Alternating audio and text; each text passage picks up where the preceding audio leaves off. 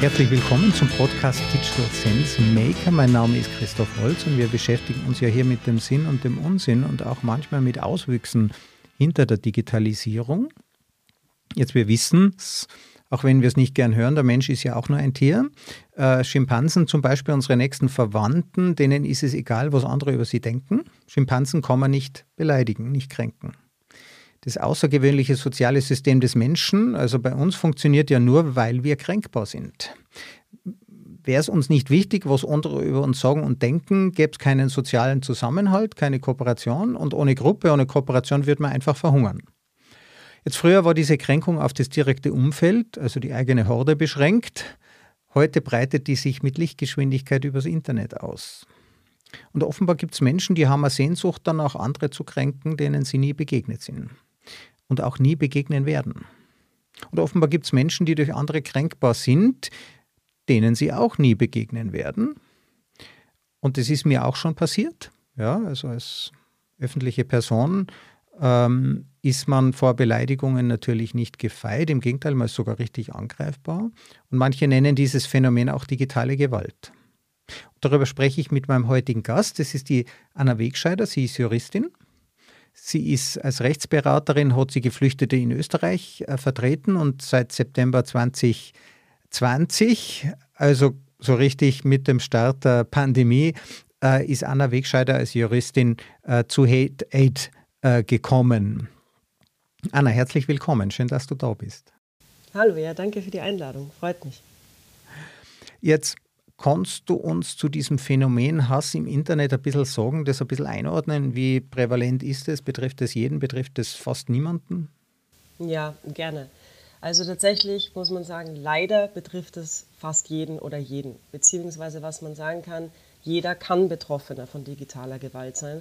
Und das wirklich quer durch jegliche Gesellschaftsschichten. Ähm, und auch tatsächlich dann, wenn man selber nicht unbedingt aktiv ist im Netz. Also auch wenn man selber zum Beispiel sagt, ich bin nicht aktiv auf Social-Media-Plattformen, ich habe keine Accounts, bedeutet das leider nicht, dass man nicht Betroffener von digitaler Gewalt werden kann. Also wir haben zum Beispiel auch in unserer Beratung Fälle von Personen, die selber nicht aktiv sind und aber über Bekannte zum Beispiel mitbekommen, hey, du wirst da in einer Facebook-Gruppe erwähnt ähm, und da wird über dich geschrieben. Das heißt, das ist ganz wichtig zu wissen, tatsächlich kann jede Person von digitaler Gewalt betroffen sein, das, was wir aber schon wissen, einerseits aus unserer Arbeit, aber auch durch Umfragen und Erhebungen, die bis jetzt schon gemacht worden sind, ist, es gibt natürlich bestimmte Kategorien, ähm, wo die Wahrscheinlichkeit höher ist, dass man zu einer betroffenen Person von digitaler Gewalt wird.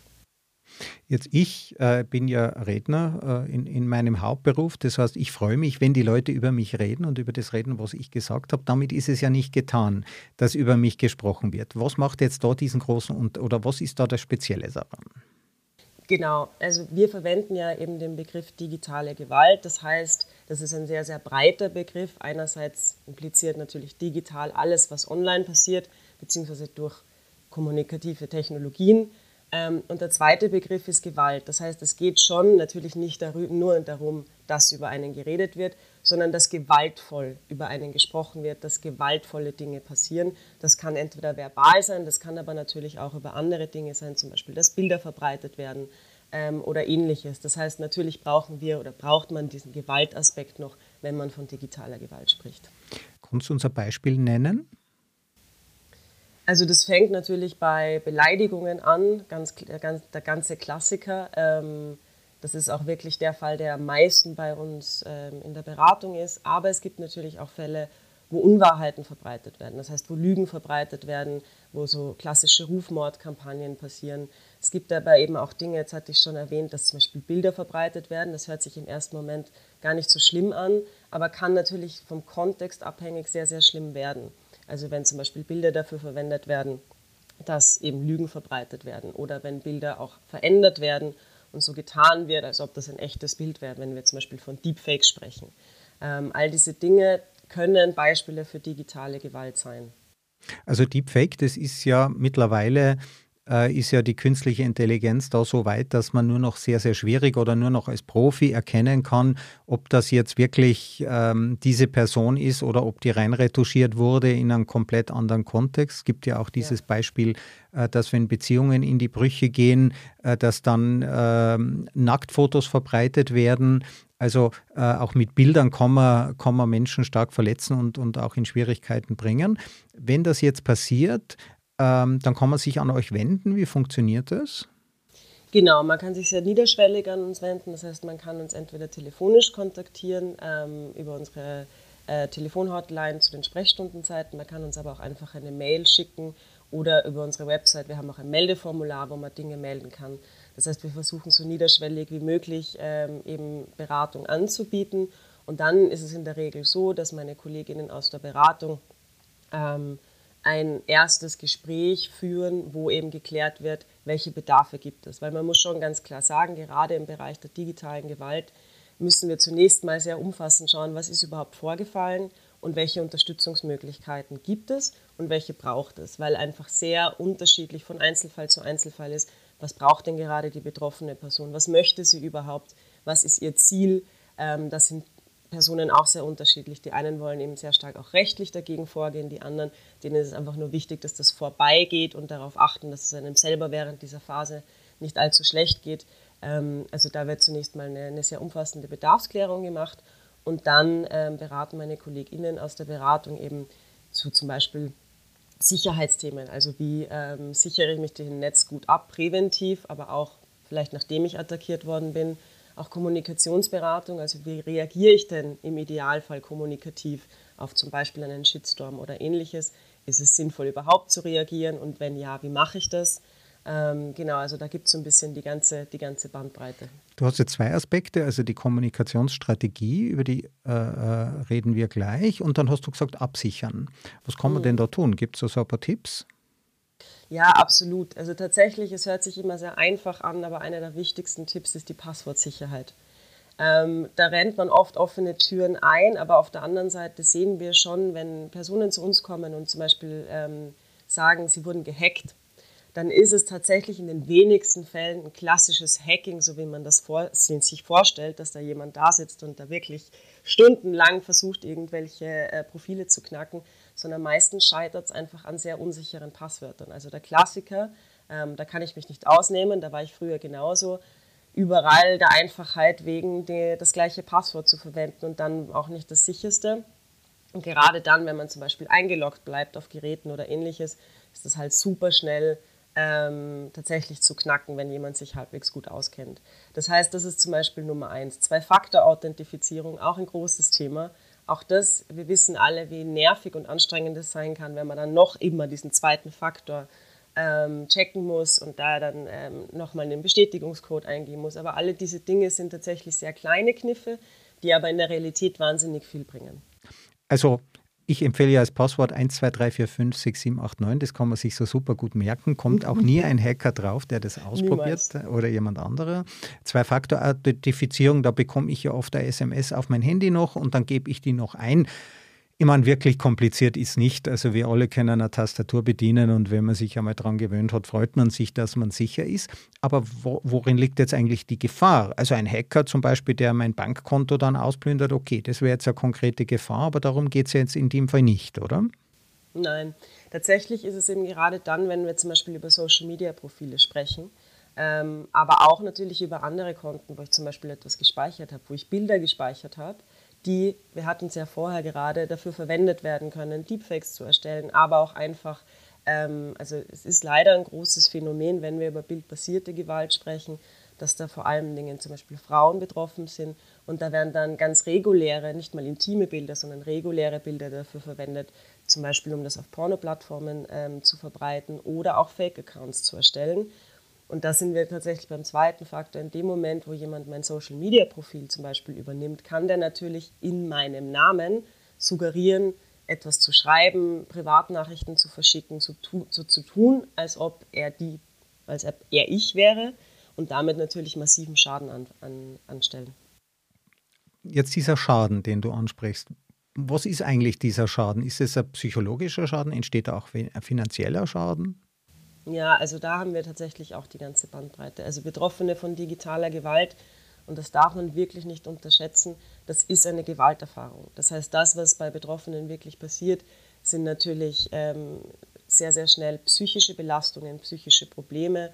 Also wenn wir mit Betroffenen sprechen, sehr oft ähm, die Erwähnung, ich fühle mich total unsicher, ich fühle mich sehr alleine gelassen, ich kann nicht mehr gut schlafen, bis hin zu depressiven Verstimmungen, Depressionen und im schlimmsten Fall wissen wir leider, was passieren kann, nämlich Suizidgedanken oder sogar Suizide.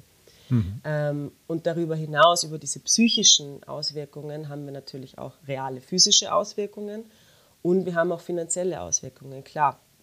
Also wenn ich zum Beispiel ähm, alle meine, meine Accounts äh, nicht mehr, also wenn ich auf alle meine Accounts nicht mehr zugreifen kann und ich nutze die aber zum Beispiel beruflich, was mache ich dann? Oder ähm, wir haben auch das reale Phänomen des sogenannten Doxings, das heißt, Personen im Internet verbreiten äh, personenbezogene private Daten. Im schlimmsten Fall ist es die Privatadresse, das heißt, dann ist meine Privatadresse im Netz. Und wenn es dann Online-Attacken gibt, dann kann es eben auch zu Offline-Attacken kommen, im schlimmsten Fall. Und dann muss ich vielleicht umziehen. Das heißt, da habe ich auch wieder Kosten, dass ich zum Beispiel umziehen muss, die Umzugskosten, eine neue Wohnung zu finden und so weiter. Also wir haben sehr, sehr reale Auswirkungen dieser digitalen Gewalt. Einerseits physisch, psychisch, aber eben auch finanzielle Auswirkungen. Mhm. Also bei den psychischen Auswirkungen ist es ja so, dass ich selber darüber entscheide, ob es mich betrifft oder nicht, auch wenn das natürlich einfacher klingt, äh, äh, als es im, im Endeffekt dann ist. Ähm, die, die andere Dinge, also wirklich jetzt äh, physikalische Auswirkungen, finanzielle Auswirkungen oder dass ich umziehen muss, ähm, kann man das so ein bisschen einordnen? Ähm, also ich vermute mal, das hast du ja gesagt, die einfache Beleidigung, wenn man das so sagen darf, ist, ist relativ häufig. Wie häufig kommt das oder kann man das so ein bisschen einordnen? Also müssen wir alle damit rechnen, dass wir dann demnächst umziehen müssen, wenn wir mal was sagen auf, auf Twitter, was anderen nicht gefällt? Mhm. Also es ist noch nicht so häufig oder es ist nicht zu vergleichen eben mit Beleidigungen oder übler Nachrede oder Verleumdung oder ähnlichem. Aber wir sehen schon einen Anstieg dahingehend und vor allen Dingen sehen wir einen Anstieg dahingehend, dass es diese Versuche gibt.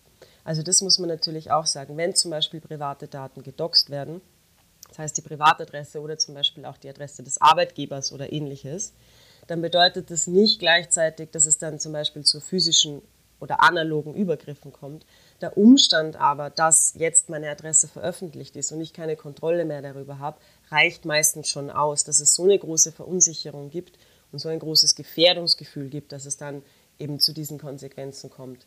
Das ist tatsächlich nicht wahnsinnig häufig, aber wir sehen einen Anstieg dabei und wir sehen auch, dass es bewusst eingesetzt wird, weil eben in Täterkreisen es klar ist, was man damit sehr, sehr schnell bewirken kann und dass man eben sehr krasse Folgen damit ähm, provozieren kann. Jetzt hast du gesagt, die Kommunikationsstrategie. Also jetzt haben wir jetzt erst, wie kann ich das vermeiden? Wie, äh, äh, wie, wie muss ich aufpassen? Natürlich kann ich mich nie zu 100 Prozent schützen. Wenn es also zu diesem Fall kommt, was ist dann eine geeignete Kommunikationsstrategie? Ich muss ja zugeben, ich ignoriere das meistens. Mhm. Ja, also es kommt natürlich sehr, sehr stark auf den jeweiligen Einzelfall an. Das hatten wir ja vorhin schon. Ne? Deswegen sage ich, man kann nicht so eine pauschale Kommunikationsstrategie nennen, weil es eben sehr stark auch auf den jeweiligen Angriff ankommt. Wenn ich zum Beispiel von einer Trollarmee angegriffen wird, denen, denen, nicht, denen an nichts anderem liegt, als mich zu provozieren und fertig zu machen, muss ich jetzt wahrscheinlich nicht unbedingt sachlich und fachlich darauf reagieren.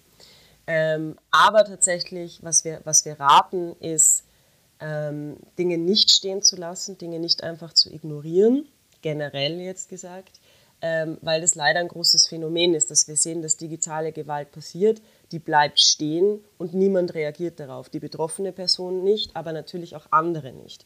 Und das, was passiert, ist, dass vor allen Dingen stille Mitlesende immer mehr sehen, ah, okay, da passieren diese Dinge. Ne? Wir haben alle schon gehört oder nehmen das zum Teil auch selber wahr, dass die Sprache im Netz total verroht ist. Genau deswegen passiert das. Also es verschiebt sich so ein bisschen zu dem hin, was ist denn sagbar, was bleibt stehen, was ist Teil unserer Online-Kommunikation. Das heißt, grundsätzlich ist es wichtig, darauf zu reagieren, klar zu setzen, das ist nicht in Ordnung, das geht zu weit, das überschreitet Grenzen.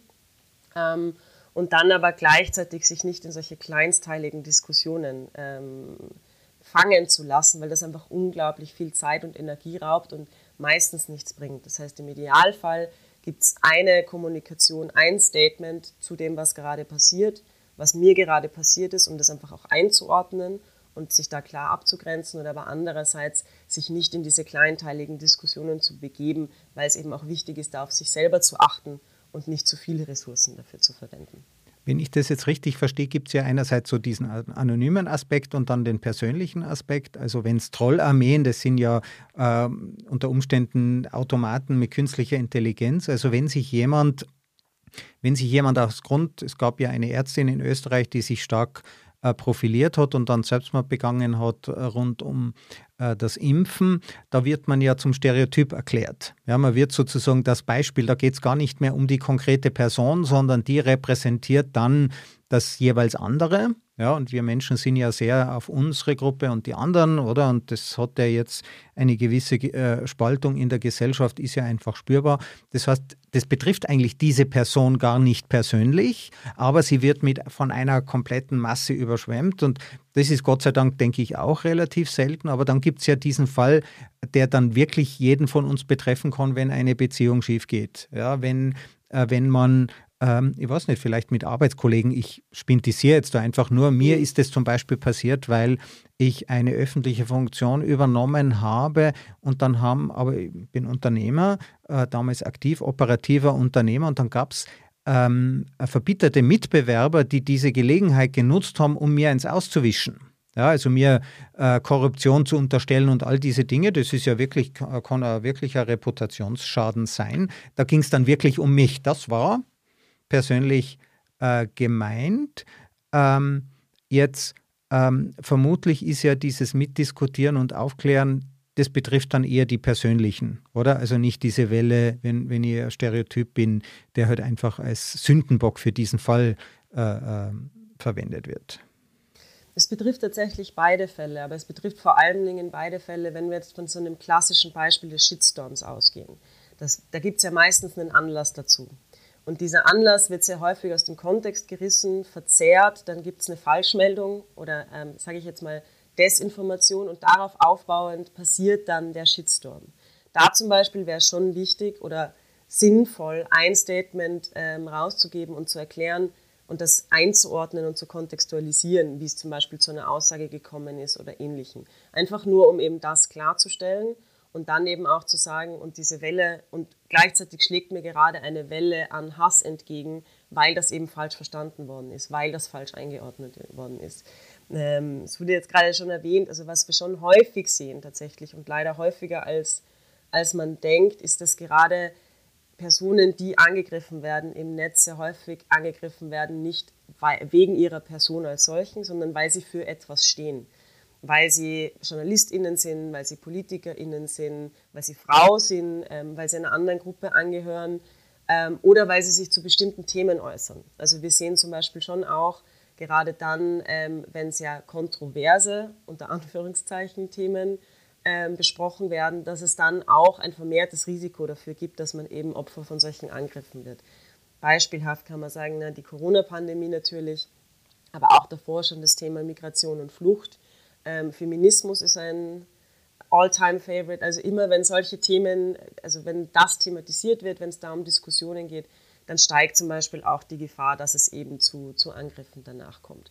Und dann haben wir andererseits natürlich diese, diese digitale Gewalt, sagen wir mal, im sozialen Nahraum, wo wir dann eben nicht die anonymen TäterInnen haben, die einen attackieren, weil man für etwas steht, weil man für sie etwas repräsentiert, sondern weil es eben dann wirklich um persönliche äh, Beziehungen, persönliche Verletzungen ging und das Ganze dann aber eben nicht mehr nur im analogen Leben ausgetragen wird, sondern auf eine digitale Ebene gehoben wird. Ja.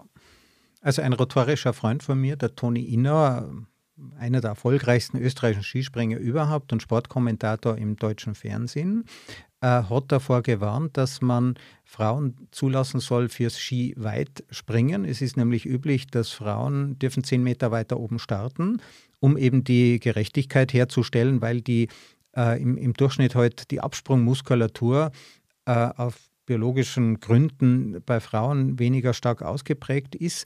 Und das funktioniert für Skispringen gut.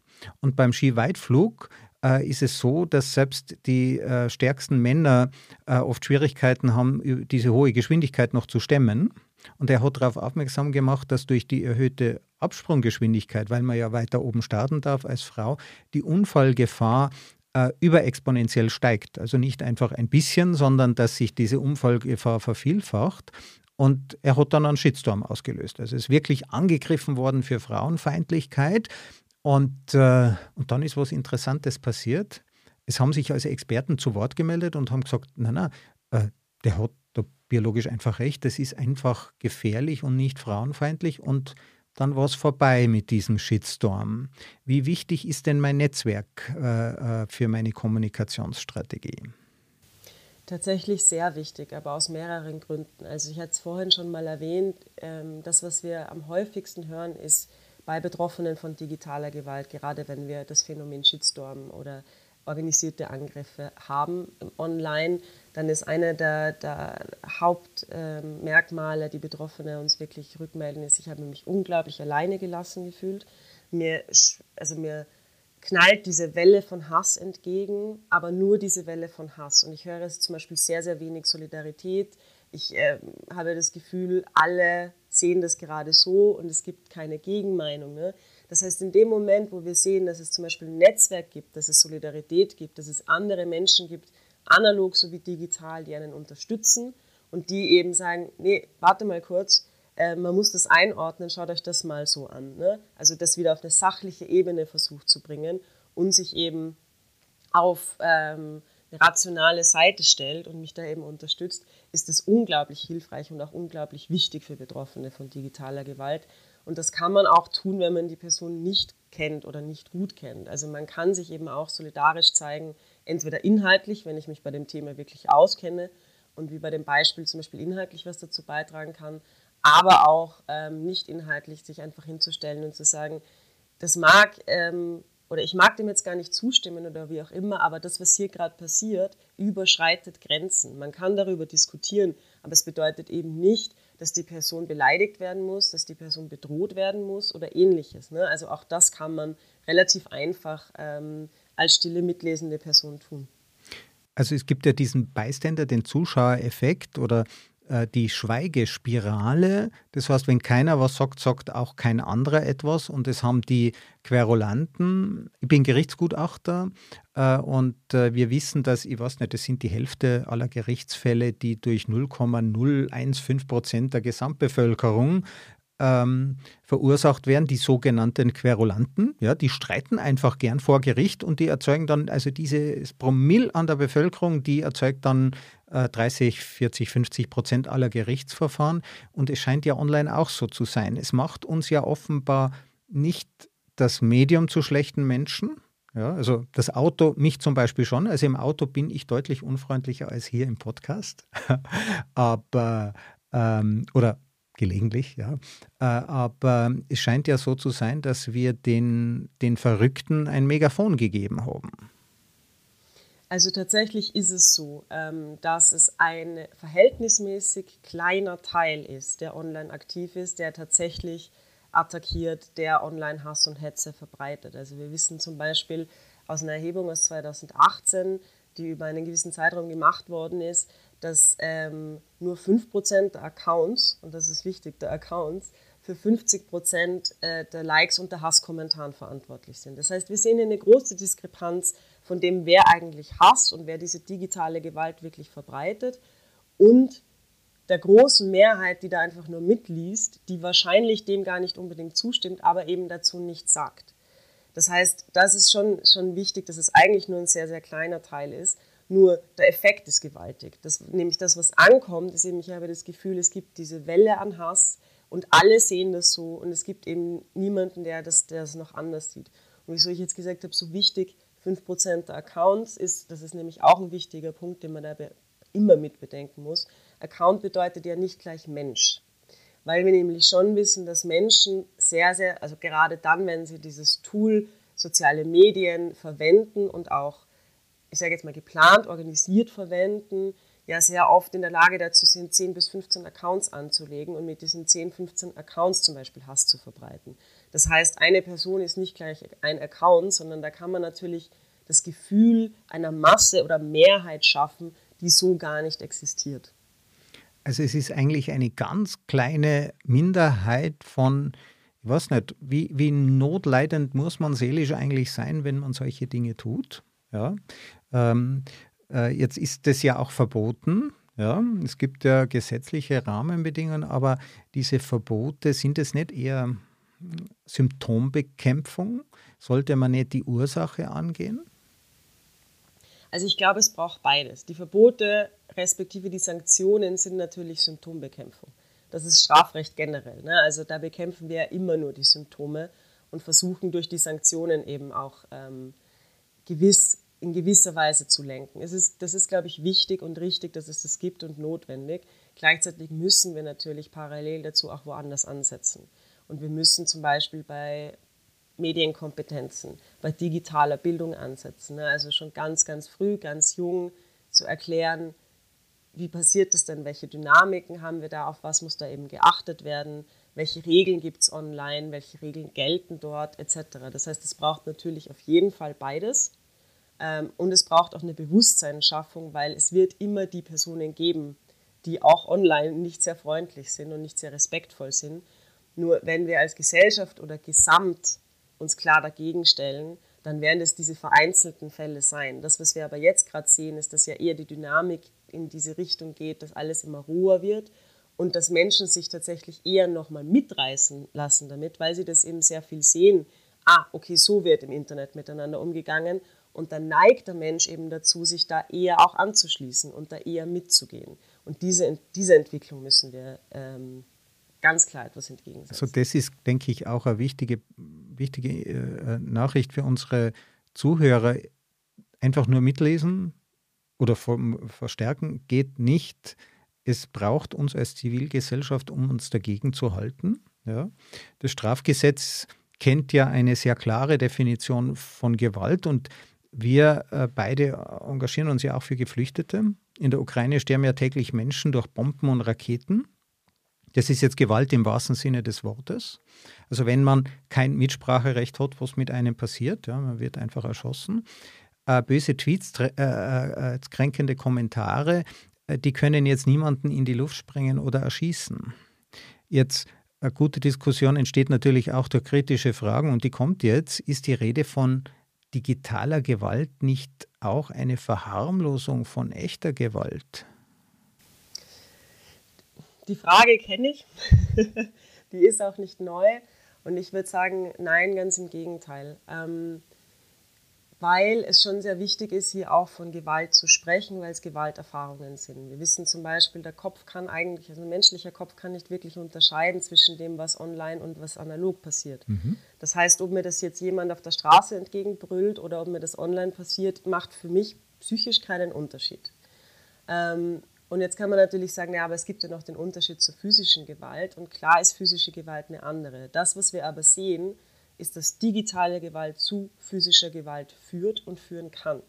Das heißt, wenn wir eben sehen, ne, was da passiert online und dann wird gehetzt gegen bestimmte Personen, aber auch gegen bestimmte Gruppen, dass es dann in der Folge häufiger zu analogen Übergriffen kommt. Und das ist gar nicht so dieses, online wird dazu aufgerufen, das, sondern online verschiebt sich ein Diskurs und verschiebt sich eine Diskussion. Und wenn wir uns gerade das Beispiel Migration und Flucht anschauen, haben wir ja 2015, 2016 gesehen, wie sich das sehr schnell in eine Richtung verschoben hat und wie dann Solidarität immer mehr gebröckelt ist und dann immer hetzerische und krassere Dinge gesagt worden ist. Also wenn wir uns auch anschauen, wie sich die Grenze des Sagbaren dahingehend verschoben hat.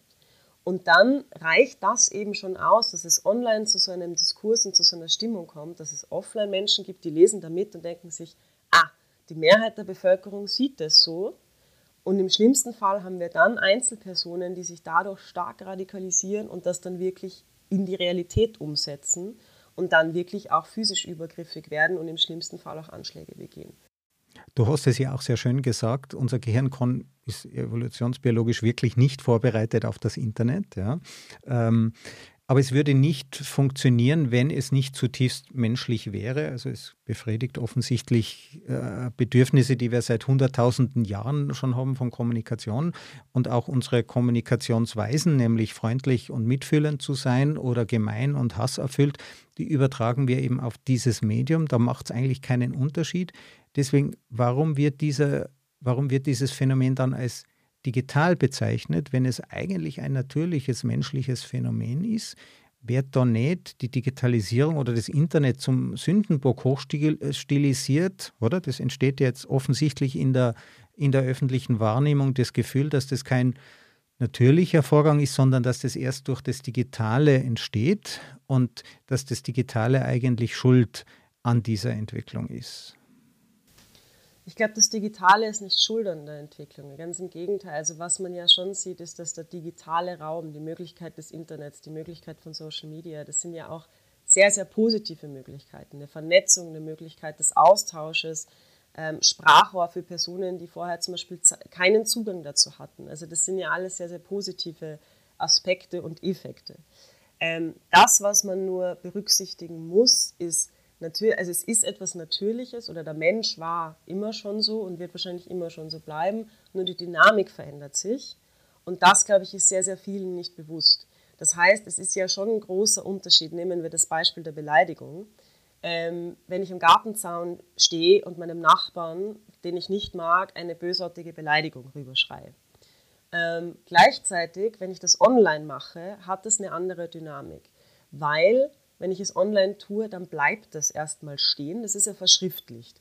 Das heißt, ich habe das Ganze online, es bleibt stehen, wenn es nicht gelöscht wird, das bleibt jahrelang stehen und ich habe einen unbekannten Kreis an Personen, die das lesen können und die da aufspringen können. Das heißt, wir haben einfach andere Dynamiken als in der analogen Welt und dadurch auch andere Auswirkungen. Weil wenn ich zum Beispiel sage, das Internet vergisst nicht, das bleibt ewig da stehen, kann es eben sein, fünf Jahre später, auf einmal poppt es wieder auf und das Ganze beginnt von vorne, weil das Ganze eben noch online ist. Oder wenn ich sage unkontrolliert, gerade dann, wenn wir zum Beispiel über bildbasierte Gewalt sprechen, das ist ja sehr viel nicht bewusst in dem Moment, wo ich ein Bild hochlade, verliere ich de facto Kontrolle über dieses Bild. Selbst wenn ich das nicht möchte, verliere ich dadurch Kontrolle, weil andere Personen können das screenshotten, sie können es downloaden, sie können an einer anderen Stelle das Ganze wieder hochladen. Und das sind eben spezifische Dynamiken des Netzes, die per se nicht schlecht sind, die man nur bei diesen ganzen Dingen einfach mitdenken muss. Also es erhöht sich einerseits die Reichweite in, in Raum und auch in Zeit. Ja, das bleibt ja. über lange Zeit, erreicht auch viele Menschen. Andererseits verdünnt natürlich eine gewisse Wirkung. Also wenn mein Nachbar wirklich gemein mit mir ist, das muss er sich natürlich erstmal trauen. Also die Hürde ist natürlich höher, die Wirkung ist aber auch viel höher. Also wenn in der Dorfmusikkapelle ich plötzlich einen schlechten Ruf bekomme als Posaunist, dann hat es wirklich eine massive direkte Auswirkung. Die digitalen Auswirkungen sind ja meistens doch sehr indirekt, auch wenn es manchmal natürlich, oder es, es wandert sozusagen aus dem realen in den digitalen Raum und wenn ich plötzlich umziehen muss, wenn ich finanziell, dann wandert es auch wieder zurück, aber dieser Transfer ist doch relativ selten. Ja, was man aber tatsächlich sagen muss, äh, du jetzt das Beispiel erwähnt hast mit der Dorfkapelle, also tatsächlich ist das auch was, was digital total passiert. Also gerade dann, wenn wir, wenn wir auf Social Media schauen, und da gibt es natürlich ganz oft so Ortsgruppen auf Facebook, wo zum Beispiel über, über Dinge gesprochen wird, die jetzt in der Gemeinde interessant sind, Veranstaltungen werden, werden ähm, angekündigt oder ähnliches. Auch da passiert das. Das heißt, auch das, was nämlich, was eben früher so auf einer analogen Ebene war, ich sage zum Beispiel im Gasthaus passiert ist, ähm, da hat man irgendwie drüber geredet, das, ist, das sind alles keine neuen Phänomene. Neu ist, dass das Ganze sich eben in digitale Räume begibt und da dann die Dynamiken anders sind. Und dann reicht es eben aus, dass da ein, zwei Personen oder Accounts ähm, anfangen zum Beispiel Unwahrheiten zu erzählen. Und das kommt dann in so einer, in so einer Dorfgruppe an oder das kommt dann eben auf so einer Facebook-Gruppe, ähm, wird das dann gelesen, bleibt dort stehen und alle können mitlesen. Und das heißt, auch da sehen wir eben, dass sich diese Dynamik, das muss jetzt nicht das große, weite Internet sein, sondern das kann eben sehr, sehr regional bleiben, aber trotzdem reale Auswirkungen dann auf ähm, das private Leben in der, in der äh, Dorfgemeinschaft hat. Jetzt hast du dich ja äh, für Geflüchtete engagiert und jetzt eben äh, äh, zum Thema Hass im Internet. Bist du deshalb Juristin geworden oder bist du Juristin geworden, weil du Richterin werden wolltest oder weil du gedacht hast, es gibt das große Geld? Also ich bin tatsächlich deswegen Juristin geworden, ähm, weil ich unsere grundlegenden Regeln vom Zusammenleben verstehen wollte und darauf aufbauend ähm, eben schauen wollte, was kann ich denn damit machen. Und es war tatsächlich immer schon eher eine, ähm, eine Leidenschaft von mir, das einzusetzen für Menschen, denen es vielleicht nicht so leicht fällt, Zugang zum Recht zu bekommen und zu wissen, was ihre Rechte, natürlich auch Pflichten, aber vor allen Dingen, was ihre Rechte sind das große Geld war es nie. ja, also äh, die, das Rechtssystem programmiert ja unsere Gesellschaft. Das sind äh, Regeln, ja, also Algorithmen, uralte äh, Algorithmen, tausende von Jahren alt, die es uns ermöglichen, dass wir auch in großen Gesellschaften zusammen äh, zusammenarbeiten. Ähm, und ich finde es auch schön, wenn du sagst, du möchtest eben allen Menschen, weil das ist eigentlich die Idee, den Zugang zu diesen Dingen bringen. Jetzt erlebst du aber auch als Person ähm, ziemlich dramatische Effekte. Da geht es ja nicht um einen Grundstücksstreit zwischen zwei Nachbarn. Ja, da geht es um jemanden, der das Gefühl hat, äh, ob es dann real ist oder nicht, aber zumindest hat er das Gefühl, dass ihm gerade das Leben wegbricht, ja, das gesamte Sozialsystem wegbricht. Wie gehst du denn damit um, dass dich das nicht reinzieht? Das ist tatsächlich ähm, natürlich gar nicht so leicht. Also immer dann, wenn man, wenn man in beratenden Funktionen ähm, tätig ist und gerade in solchen Bereichen, sei es jetzt eben in meiner früheren Tätigkeit für Geflüchtete ähm, oder auch jetzt eben Personen, die von digitaler Gewalt betroffen sind, muss man ganz klar sagen, natürlich hat man da immer wieder Fälle, ähm, die einen auch persönlich mitnehmen. Gleichzeitig weiß man, wenn man sich zu sehr davon mitnehmen lässt, ähm, hilft man nicht nur sich selber nicht, sondern natürlich auch den betroffenen Personen nicht, weil es ihnen nichts bringt. Das heißt, es braucht natürlich eine, eine, gewisse Form der Distanz zu dem Ganzen.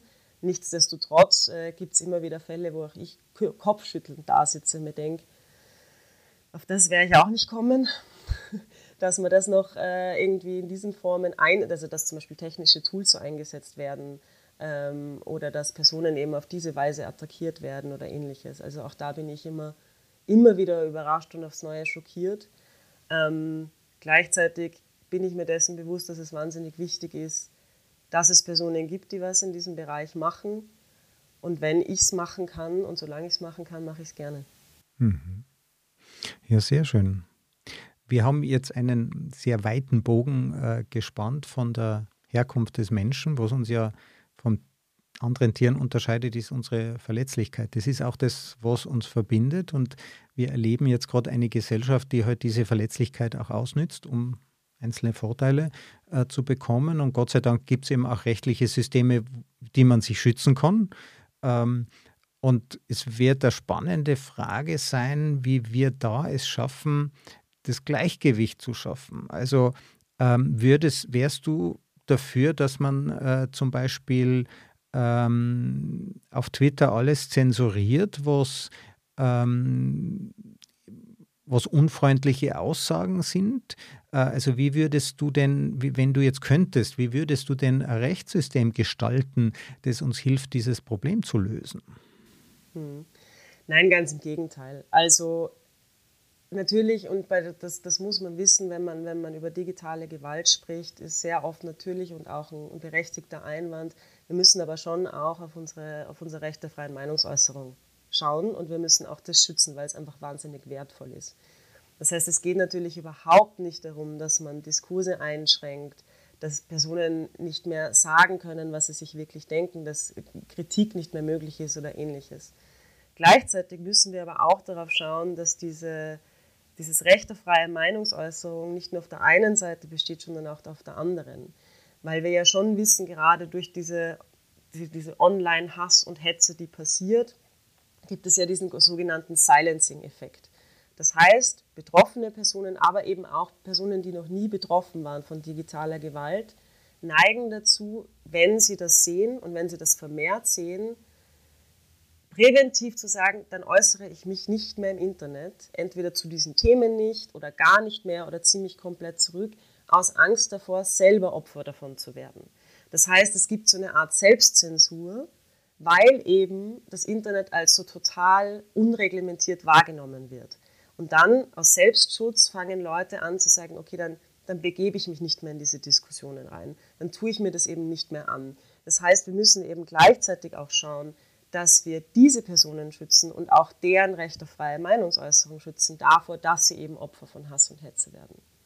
Und man muss dazu sagen, unser, unser aktuelles Rechtssystem ist gerade, also wenn wir über materielle Straftatbestände sprechen, ist gut, grundsätzlich gut ausgerüstet. Da gibt es hier und da ein paar Dinge, die man so ein bisschen nachbessern muss, die man so ein bisschen mehr auf, ich sage jetzt mal, die digitale Welt anpassen muss. Aber es ist weniger das Problem von dem, was ist strafbar. Ähm, da, da sind wir gut aufgestellt, sondern eher die Frage, wie setzen wir das durch? Also da hakt es einfach am meisten. Es geht gar nicht darum, dass wir jetzt ein überbordendes Strafrecht fabrizieren, wo das darf nicht mehr gesagt werden oder das oder das. Da sind wir eigentlich gut aufgestellt. Nur das, was heute schon strafbar ist, worauf wir uns in einer Gesellschaft mal geeinigt haben, dass das nicht okay ist, zum Beispiel Beleidigungen oder üble Nachrede oder auch Bedrohungen, das ist ja auch im Netz so. Wir haben nur das Problem, dass in der Realität es eben so ist, dass diese Regeln zwar gelten, aber sie nicht ordentlich durchgesetzt werden können. Und wenn wir das zum Beispiel schaffen würden, da wäre das wär schon ein großer Schritt und wichtiger Schritt in die richtige Richtung. Ja, das ist ja wirklich schwierig. Ich bin, äh, äh ich habe äh, vor einiger Zeit äh, sehr intensive Gespräche mit äh, den Mitgliedern vom Punk-Kollektiv Pussy Riot geführt. Ich weiß nicht, ob du die kennst. Die mhm. protestieren ja gegen den Putin. Ich bewundere diese Frauen sehr und ein wirkungsvoller Teil dieses Aktionismus ist die Hassrede gegen Putin. Ja, also die ziehen wirklich über den her und, und der zensiert es ja, nach westlichem Vorbild. Der sagt, äh, seht ihr nicht, äh, sagt der Putin, ich bin hier das Opfer. Ja, ähm, und wir im Westen fallen ja dann mit unseren restriktiven Regeln diesen Frauen auch irgendwie in den Rücken, ja, weil wir heute halt bei uns diese Probleme gelöst haben, die ihnen helfen, ihre äh, sozusagen sie dann in Schwierigkeiten bringen. Also das zeigt ja auch diese Problematik der internationalen Durchsetzung. Ja, wir versuchen ja unsere Gesetze weltweit zu globalisieren, aber in gewisser Weise ist es ja äh, in, gewisser Weise ist es ja auch eine Form von Internetimperialismus. Hm. Also das, was man sagen muss, also Machtkritik muss natürlich immer möglich sein. Und das, was du gerade beschrieben hast, ist nichts anderes als Machtkritik. Ähm, jetzt haben wir natürlich das Problem, dass wenn wir jetzt über Deutschland oder über Österreich sprechen, leben wir in einem Rechtsstaat, der grundsätzlich so gut aufgestellt ist und so unabhängig ist, dass wir da einfach Checks and Balances haben, dass wir da ein Gleichgewicht haben zwischen Exekutive, Legislative und Judikative. Das heißt, wenn wir hier solche Gesetze implementieren, ist es natürlich bei weitem nicht so problematisch, wie wenn es dann in einem totalitären Regime passiert. Das Problem ist nur, der Umkehrschluss kann nicht sein, wir können das für uns nicht regeln, weil das kann nämlich in autoritären Regimen dann missbraucht werden. De facto muss man nämlich auch sagen, autoritäre Regime werden es immer missbrauchen. Und ob man es jetzt mit dem vermeintlichen Tool, ach, das wird in den westlichen Ländern aber auch so gemacht, tut, also ehrlicherweise ein totalitärer Führer ähm, wird das nicht brauchen, um die BürgerInnen in seinem Land zu unterdrücken. Der wird andere Wege finden, wenn es nicht der Weg ist. Jetzt sehen wir ja gerade an der Diskussion mit Twitter, das ist ja ganz ein aktuelles Thema. Ja, der Armin Wolf hat einmal gesagt, äh, das ist so, wie wenn der, der in der Bar rendaliert, äh, dann die Bar kauft am Ende. Ähm, was sind denn deine Erwartungen an die Betreiber solcher Plattformen? Die verteilen ja diese Kommunikation. Ähm, was können oder sollen die denn tun? Also ich muss vielleicht noch ergänzen, der ähm, äh, Mark Zuckerberg hat gesagt, es sollte nie äh, zum Entscheidungsbereich einer Tech-Firma gehören, zu entscheiden, was ist wahr, ist falsch, was ist gut, ist böse. Ähm, wie, wie kann man das angehen? Hast du eine Idee? Also ich finde es immer wieder faszinierend, dass ja sehr oft dieses Verständnis davon herrscht, dass Plattformen neutral sind. Und dass sie ja gar nichts einordnen würden, sondern sie sind nur die Plattform für die Kommunikation und eigentlich soll da so wenig wie möglich reglementiert werden in der Vorstellung eigentlich grundsätzlich eine schöne Vorstellung, wenn man nicht mittlerweile weiß, dahinter stehen ja wirtschaftliche Interessen. Plattformen sind private Unternehmen, die möglichst viel Gewinn machen möchten. Mit was machen sie Gewinn? Wir alle zahlen ja nicht für die Nutzung von Plattformen, zumindest nicht direkt mit Geld, sondern wir zahlen mit unseren Daten. Und mit unseren Daten können wir deswegen so gut zahlen, weil wir lange auf der Plattform bleiben. Das heißt, die Plattform hat, weil sie ja Werbung verkauft, uns unsere Daten verkauft, ein großes Interesse daran, dass wir alle uns so lange wie möglich auf dieser Plattform befinden und so lange wie möglich dort bleiben, weil je mehr, desto mehr Daten geben wir natürlich her. Und jetzt hatten wir vorher schon so ein bisschen über die Natur des Menschen gesprochen. Und wir wissen eben auch, und das wissen mittlerweile auch die Plattformen, respektive die Algorithmen der Plattformen, Menschen reagieren halt leichter und schneller auf polemische Inhalte, auf verkürzte Inhalte, auf ähm, krasse Diskussionen, auf schlimme Inhalte etc., also auf Hass und Hetze.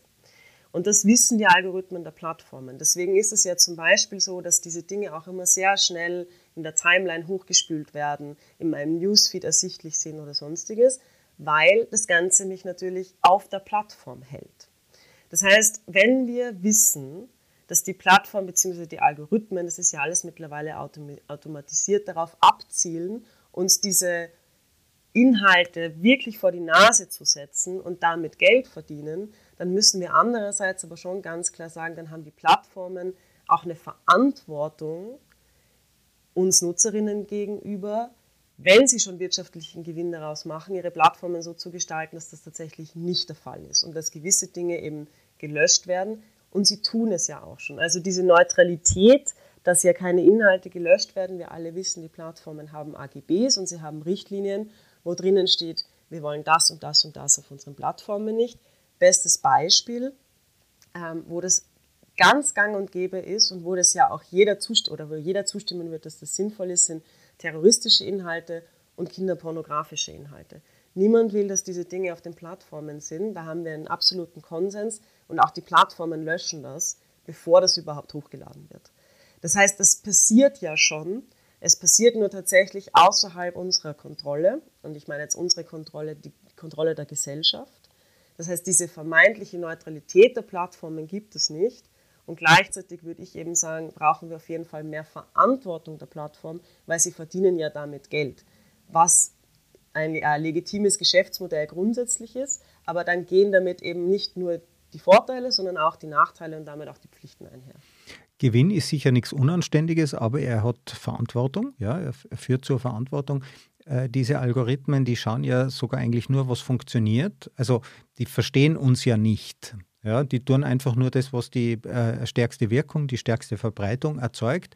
Wir lernen also auch hier aus der Digitalisierung sehr viel über den Menschen. Ja, was, wie wir wirklich sind, die halten uns einen Spiegel vor. Und das sind eben wir, äh, wir, die so sind. Und da gibt es auch Führungskräfte in diesen Firmen, die eben auch Menschen sind und natürlich als Menschen Verantwortung für die Entwicklung unserer Gesellschaft mittragen. Und bei uns kommt es ja darauf an, dass wir auch verstehen, wo sind die Grenzen dieser Möglichkeiten, wo sind aber die Möglichkeiten. Du hast welche angesprochen. Es gibt Algorithmen, die können Kinderpornografie ähm, Pornografie identifizieren. Auf Facebook zum Beispiel verhindert der auch ähm, Erklärdiagramme zu Mammographie wenn dort eine Brustwarze vorkommt. Also ähm, diese Systeme sind bei weitem nicht so klug, wie wir es gerne hätten, wie wir uns das gerne einbilden, ja, also wünschen.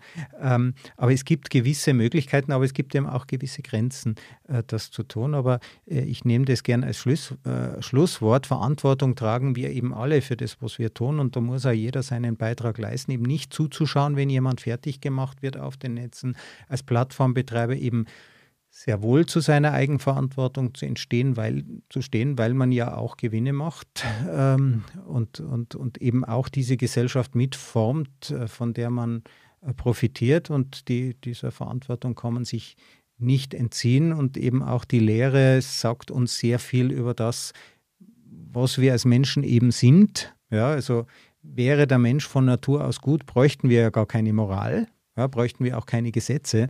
So ist es eben leider und das lehrt uns die Digitalisierung. Anna, vielen herzlichen Dank, dass du zu Gast bei mir warst. Ja, danke für die Einladung.